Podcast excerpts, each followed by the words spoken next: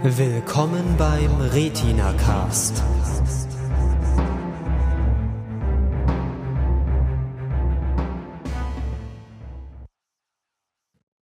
Hallo, hier ist die Folge 31 der Retina Cast Pilotenprüfung. Wir reden heute über Agents of Shield, eine neue, eine relativ neue Serie von ABC, ähm, angeblich created by Joss Whedon, auch wenn wir uns ja nicht so ganz sicher sind, wie viel er wirklich damit zu tun hatte. Ähm, heute mit dabei ist der Lukas. Hallo. Und ich bin Marcel. Äh, ja, wir machen irgendwie die Pilotenprüfung seit neuestem immer nur noch zu zweit. Hm, keine Ahnung warum. Ist halt so. Kleine intime Runde. Ja, äh, Lukas, was ist denn dieses Schild? Ja, Schild. Ähm, da steht Marvel drauf, aber da ist gar nicht so viel Marvel drin. Also das Versprechen, dass es diese Serie ja gab, war irgendwie im Universum um den ähm, großen Box-Office-Hit des äh, letzten Jahres, glaube ich. Vorletzten Jahres. Letztes, vorletztes Jahr. Ja, Marvels The Avengers. Darum geht's. Und ähm, dieser große Name schwebt natürlich immer hinter dieser Serie. 2012, ja. Ähm, ja, es, oder im Prinzip dieses ganze Marvel Cinematic Universe, das ja jetzt mit den genau. Avengers und mit den Iron Man Filmen und so ja schon so die krasseste Money Cow ever im Filmbusiness ist, würde ich mal ganz aber hallo schnell ganz äh, mutig behaupten. Ähm, ja, und jetzt soll das eben auch so in das Serienuniversum ausgeweitet werden. Und ja. wir sind nicht besonders nee. überzeugt. Aber vielleicht vorher noch mal ein kleines bisschen Background. Also Agents of Shield, wie gesagt, ist ABC, ähm, wird jetzt 22 Folgen lang auf jeden Fall laufen, wenn ich es richtig gesehen habe. Die sind doch schon bestellt. Ähm, Executive Producer ist irgendwie Joss Whedon und Jed Whedon und so ein paar andere Menschen. Joss Whedon ist relevant, weil er halt die Avengers gemacht hat und vorher meine Lieblingsserie Firefly oder eine meiner Lieblingsserien, äh, meine Lieblings-Science-Fiction-Serie Firefly. Ähm, ja, richtiger Producer ist ein gewisser Gary, A. Brown, von dem ich jetzt vorher noch nichts gehört habe, aber naja, man kann nicht alles haben. Ähm, ja, es ist so vom Konzept her so ein bisschen procedural-mäßig. So, es gibt so ein Team von Leuten, die eben für dieses Shield, ist dieses, diese Organisation mit dem albernen Backronym als Namen arbeiten, die dann so die Menschen vor den unbekannten Gefahren des Marvel-Universums beschützen. Mhm. Was eben in der Welt, weil die Serie spielt natürlich auch in diesem Filmuniversum und zwar nach dem Angriff von New York. Was natürlich zunehmend schwieriger wird, wenn man irgendwie sieht, wie die Aliens New York platt machen und so. Ja.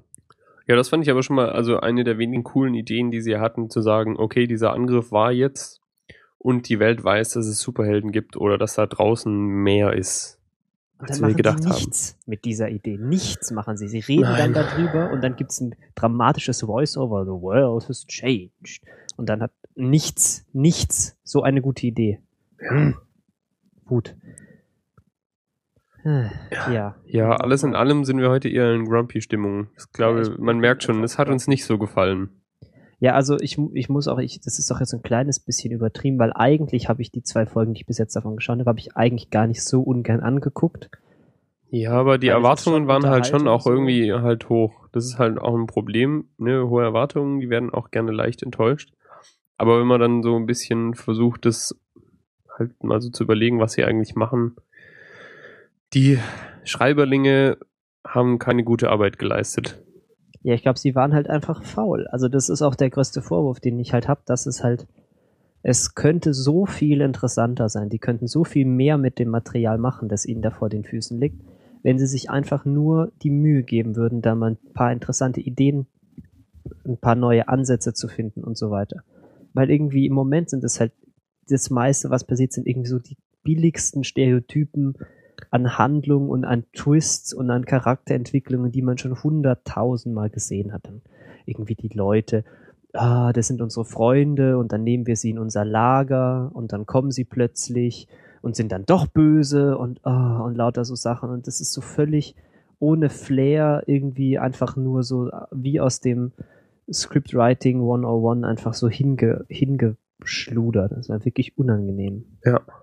Aber kurz zurück zum Anfang. Also, es geht los. Ähm, das Agent Phil Coulson heißt der. Den kennen wir natürlich auch schon aus den Avengers und ich weiß nicht, irgendwelchen anderen Filmen von Ja, Marvel. der ist schon, der, der ist schon immer so ein bisschen, also bei den Iron Man-Filmen ist er auch immer so. Ja, so ein bisschen ein Bekannter auf jeden Fall. Der auch dann, ähm, der muss dann eine Wunderheilung vollziehen, weil, äh, Spoiler, der stirbt in den Avengers und ist dann aber wieder da, irgendwie mysteriös zum Leben erweckt worden. Brauchten wir halt. Und der zieht Der los. Tahiti und jetzt geht's wieder Ja, genau. Hat meditiert und jetzt geht's ihm wieder gut. Ja, und der zieht los und stellt sich ein Team zusammen, um die Welt vor den bösen Gefahren zu retten. Da sind einmal er als Teamleiter und Draht nach oben. Und unter sich versammelt er ähm, eine Ex-Agentin Melinda May, die, Die soll eigentlich nur das, das, äh, das die geheime die fliegt eigentlich nur das Flugzeug. dass die ein Flugzeug ist, weil die geheime Kommandozentrale ist natürlich das unauffälligste, was man haben kann, ist natürlich ein riesiges Flugzeug. Ähm, ja, dann gibt's noch den, den Herrn Grant Ward, Ja, der ist halt der- auch der ist James Bond Ach, der ist James Bond und aber auch der schlechte, ah, so schlecht, ein 0815 Agent, wie man ihn nur so, ja, wie er in jedem Film vorkommt. Ja, er ist trainiert, alleine zu arbeiten und natürlich kann er nicht im Team und er ist Ja, und schlecht super gelaunt. cool und oberflächlich und aber im Hintergrund ist irgendwelche Vergangenheitsgeschichten, die halt doch, oh, Naja, dann haben wir noch äh, äh, eine gewisse junge Dame, die Sky heißt. Äh, Glaube ich, die least, least believable Hacker ever. So, sie ist anscheinend voll der Hacker. Ja, aber, aber übelste irgendwie auch Hacker.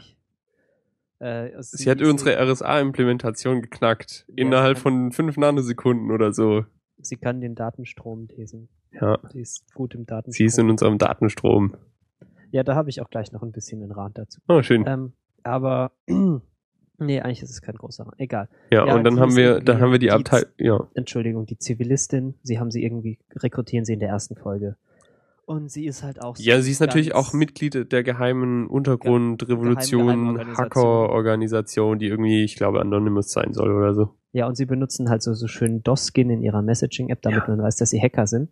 Ja. Ähm, und Grüne ja, Buchstaben auf schwarzem Bildschirm, die muss Hacker sein. Ja, ihr Charakter ist auch äh, bis jetzt noch nicht so wirklich so, oh ja, sie ist so das unschuldige Mädel, die irgendwie die Superhackerin ist. Mhm. Aber vielleicht tut sie ja nur so, vielleicht ist sie ja ein Insider. Naja, egal. Ähm, ja, ja, und dann dann gibt's wir Ab Abteilung Q, die aus zwei Menschen besteht und tatsächlich halt irgendwie die, Abteilung Großbritannien meinst du? nein, ja, genau. Fitzsimmons. Ja, der ist tatsächlich ja der sympathischste mit seinem äh, niedlichen schottischen Dialekt. Aber ja. Daher kannte ich den. Der hat, der hat, okay, der hat in Filth mitgespielt. Das ist auch ein Film, den ich jetzt gesehen habe, deswegen. Ja. Egal. Ähm, So begegnen sie einem wieder. ja, Ja, auf jeden Fall. Quadrocopter halt. Genau, der hat kleine fliegende Quadrocopter und ähm, das coole technische Spielzeug. Und die sind halt was bei James Bond, der Q ist, der halt irgendwie die Wissenschaft und die Technik und das coole Spielzeug zur Verfügung stellt, sind halt dieser, wie heißt der, Leo und seine Freundin oder also die andere Schwester Schwester? Nein. So. Nein, Nee, sie aber die sind irgendwie so, zusammen- sie Geschwister. Ja, genau. ja, sie macht irgendwie Biotech, aber Genau. sie sind beide zusammen, sind sie so. Sie macht Ja. Biotech und er ist irgendwie Rocket Scientist oder so. Ja, und sie sind, äh, weiß nicht, aber sie sind nicht so wie Q, sie sitzen nicht nur in ihrem Labor, sie kommen auch immer mit und sind Ja. dann hilflos. Ja, genau. Das ist so ihre Aufgabe. Und sie reden irgendwie wirres, bisschen wirres Zeug. Aber das ist so das Team. Mir ist auch irgendwie, das macht irgendwie für mich jetzt auch nicht besonders viel Sinn, dass es nur dieses Team ist und die sind irgendwie die magische Ultraspeerspitze von Super Shield mit ihrem geheimen Geheimflugzeug. Ähm, ja, ja, irgendwie. Äh, ich weiß nicht. Ich verstehe schon, warum sie sowas machen, damit sie irgendwie dann Teamdynamik haben, aber bis jetzt hat sich da noch keine Team Teamdynamik eingestellt. Und die Schauspieler tun zwar eigentlich auch so ihren Job, aber so besonders überzeugend finde ich die auch alle nicht, bis auf den Herrn Greg, weil, also auf den lasse ich nichts kommen, der ist cool. Ja, der ist halt, ist halt er. So, das ist auch okay. Und wenn er jetzt der einzige Charakter wäre, der so ein bisschen seltsam ist, wäre das ja auch kein Problem, aber sie haben halt einfach alle keine Tiefe. Oder finde, wenn, hat- wenn haben sie so. es schon ganz Ja. gut, aber die anderen halt überhaupt nicht. Das ist Oh so, Gott. okay, sie ist die schlecht gelaunte Asiatin, die das Flugzeug fliegt. Sie ist das unschuldige Mädel von der Straße. Sie ist die durchgeknallte Biotechnikerin. Er ist der durchgeknallte Rocket Scientist und er ist der ultra coole James Bond. Ja. Hm, Und dann, ja, dann bemühen sie sich irgendwie, also ich habe jetzt schon, weiß nicht, wie viele drei Folgen gibt's, und dann versuchen sie im Laufe der Zeit irgendwie ihnen noch so ein bisschen, naja, t- doch Tiefe zu verleihen und Hintergrundgeschichten zu erzählen, aber es gelingt einfach nicht, weil es halt nichts gibt, so. Einfach langweilig. Eigentlich finde ich ja diese, äh, die, die, die da, die äh, Frau, Frau May, Ja. finde ich ja eigentlich ganz cool, weil sie immerhin einfach die Klappe hält und dann alle rettet die ganze Zeit. Ja, die ist ja auch so ein bisschen grumpy und hat eigentlich irgendwie keinen Bock auf die Scheiße da und sie ist eigentlich nicht so, ja, ich bin zu alt für den Scheiß. Ja, aber das ist halt leider auch das Einzige, was sie tut. Ja. Ähm, aber vielleicht noch ein bisschen mal was, mal was Positives. Oh, ich sehe gerade die, ich sehe gerade die Zuschauerzahlen. Das ist ja schon sehr amüsant. Da ist mit 12 Millionen eingestiegen. Zweite Folge 8, 8,5. Folge danach 7,8. Hm. Hm. Ähm, ja, das Schöne sind die äh, Cameos oder wie man das ausspricht. Also wir haben in der ersten Folge haben wir Robin Schabatsky als äh, super Geheimagentin, was ich immer noch sehr sympathisch finde. Agent Schabatsky reporting in. Ja. Ja, jetzt weiß man endlich, was sie mit dem Training gemacht hat, dass sie die ganze Zeit von ihrem Vater die ganze Zeit bekommen hat. Ja.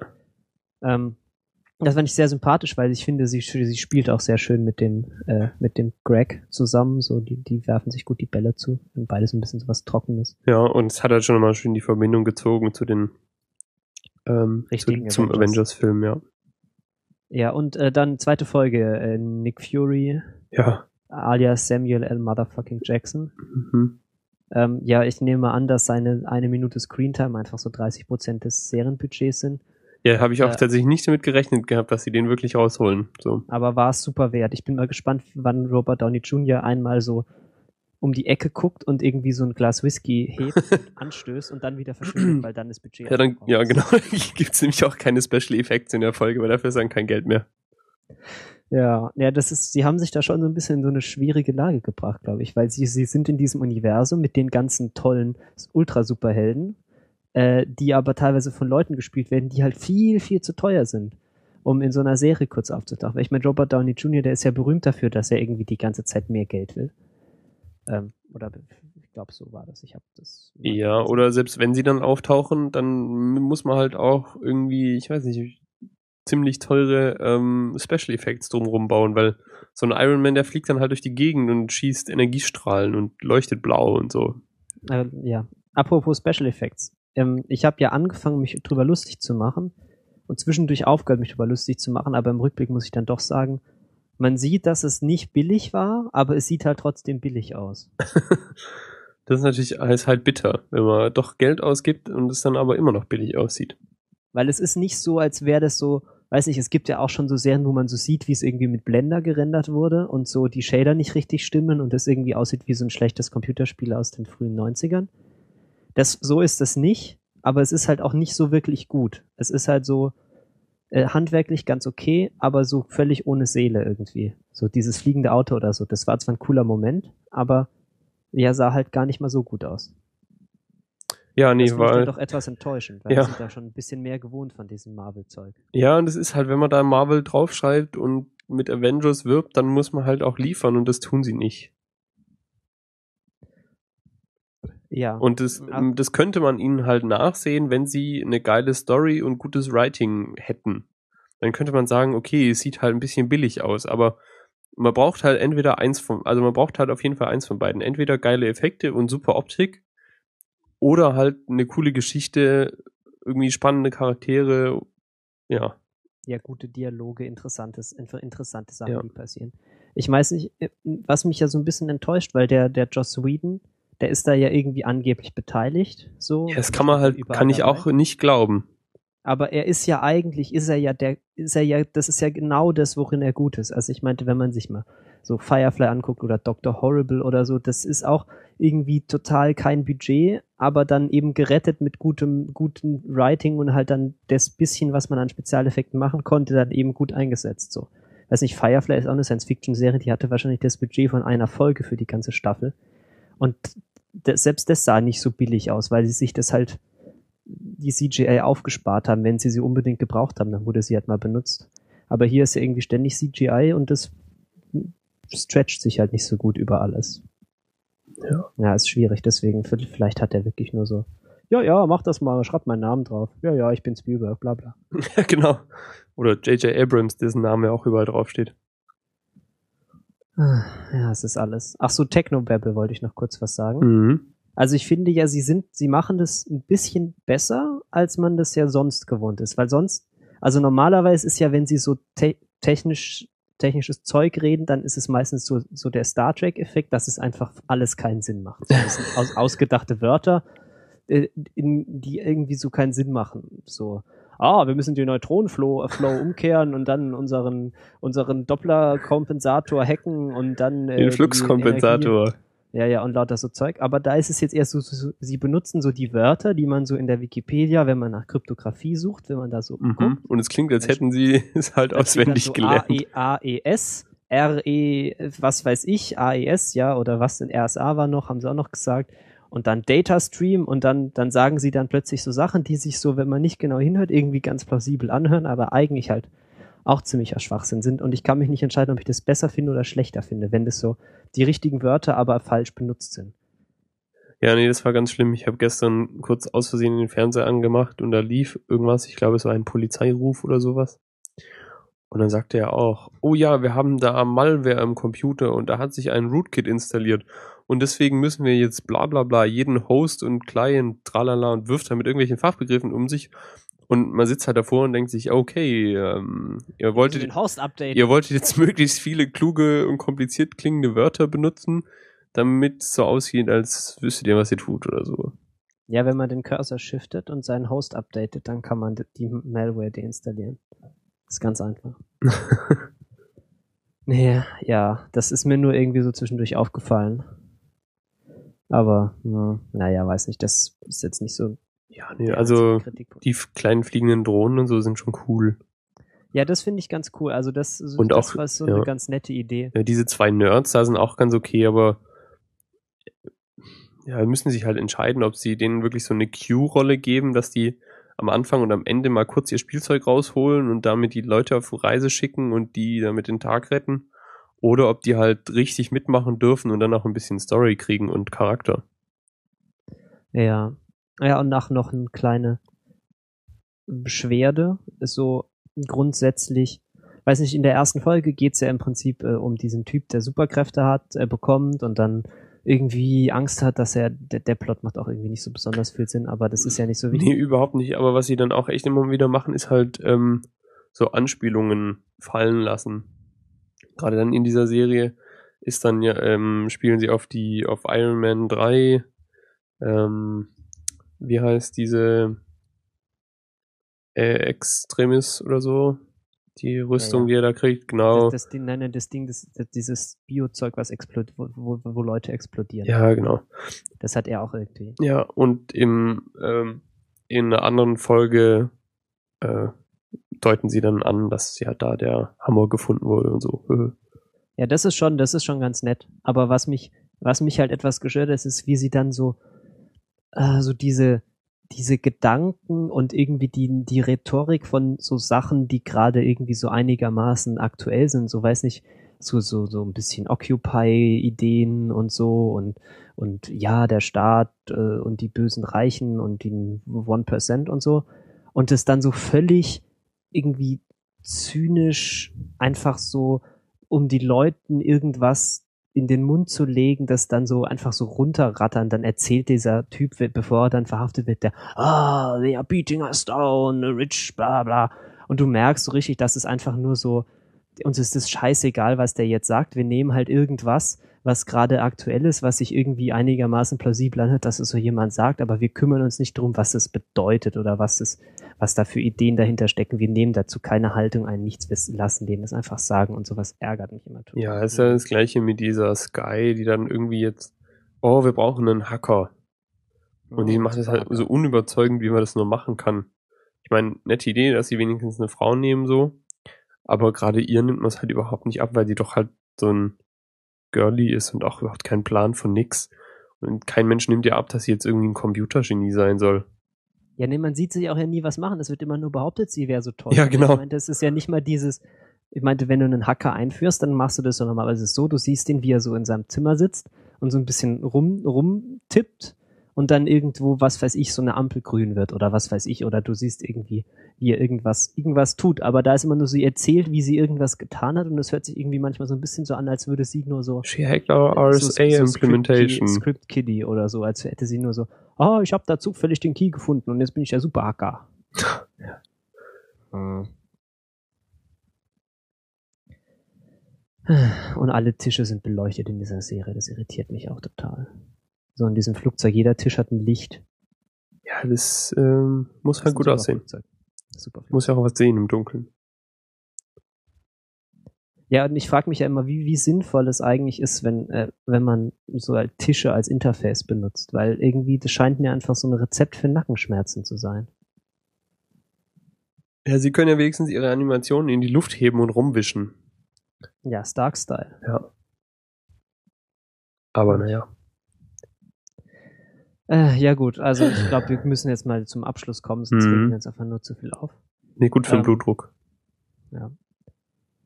Ja, so noch ein hm, ganz bisschen positiv. Sie, die Serie zeigt ja zumindest ein bisschen Self-Awareness so manchmal. So, sie wissen vielleicht teilweise sogar, dass sie dann nicht so die tollsten Sachen erzählen. Aber es hilft da leider auch nicht, wenn man, wenn man es weiß. Man muss es halt schon noch besser machen. Oder man macht sich halt knallhart über sich selbst lustig, aber das machen sie halt auch nicht.